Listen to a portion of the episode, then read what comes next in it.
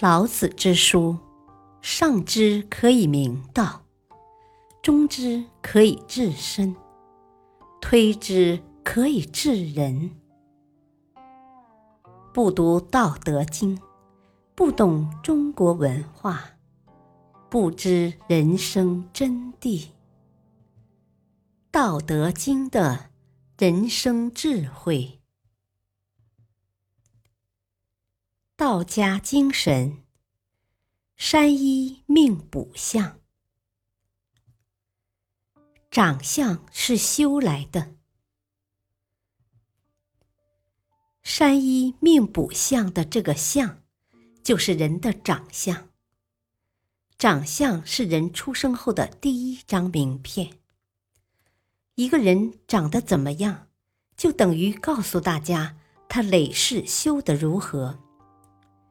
红颜多薄命，女孩子长得美，很多都会命不好。长得美，说明累世修得好，怎么会薄命呢？因为长得美，自己很骄傲，父母也捧着、宠着，而那些人贩子也想把她拐掉。以前女孩子越是长得美，父母越是操心，不让他出门。现在不同了，女儿长得美，就让她去学唱歌、学跳舞。其实很多人都不懂，长得美是在提醒你，不可以靠你的美色去赚钱，而且要警惕，不要让你的美色减少。如果美色减少，就表示你这辈子损德了。但是我们都知道，人都是越老越丑的，所以一个人越老长得越好，才表示他修得圆满。人老了会变丑，这是生命的规律，尽量不要让老来得那么快。这是我们要努力修的。于是有人就跑去整容，这些都没有用。一个人要保养自己，最好的办法就是按照孔子所讲的“反求诸己”，要靠自己。靠自己很难，所以有些人天天靠外面吃维生素。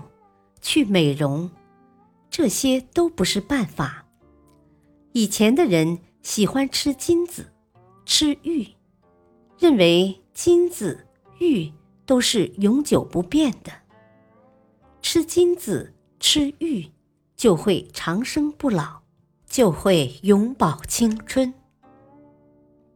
这种错误观念毒死了很多人，像秦始皇、汉武帝。都相信这一套，最终都是受害者。女大十八变，一个女孩最幸运的就是刚出生的时候很丑，然后慢慢变美，越长越美，到了四十岁变成一枝花，这才叫修得好。刚出生时很美。然后越来越命苦，到了二十几岁就想跳楼。这种人的命就很惨。很多女歌星、女影星的命运就是这样：人前看着光鲜，人后都很心酸。福禄多在丑人边。大家有没有注意到？那些高官们的太太都有一个共同点，长相都很一般。这些也是讲究配套的，很有意思。我经常喜欢提鲍姑这个女人。鲍姑是太守的女儿，那时候葛洪家道中落，想高攀鲍姑都攀不上。但是两人在罗浮山。成就了一段姻缘。鲍姑没有留下什么，可是大家都知道，她是第一位从事艾灸研究的女性，而且研究的很深入，因此我们格外崇敬她。到一个新地方，不要太多关注这个地方有什么好吃的、好玩的，那些都没意思。要了解这个地方有什么深刻的道理，值得我们带回去。不但自己学习，还要向身边的人分享这个道理，影响更多的人，这才是我们游学的目的。相随心变，你最近状况如何？大家一见面，大概就知道了。所有的东西都沉淀在面上，身体是最诚实的。你的面部皮肤也会很诚实的体现出你的身体状况，它会如实呈现你的五脏六腑的状况。中医上讲，如果你的面相变了，你就要注意是不是身体的哪个部位发生了状况。气象叫天象，人象叫面相、手相，地象叫地理。很多人把地理归到山，那是错的。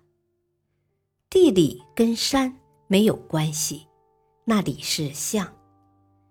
你一看就知道对面的人是怎么回事。但是如果你一下子讲出来，他未必相信，他会问你的依据。所以我们才用补，补给他看。感谢收听，下期播讲福地福人居。敬请收听，再会。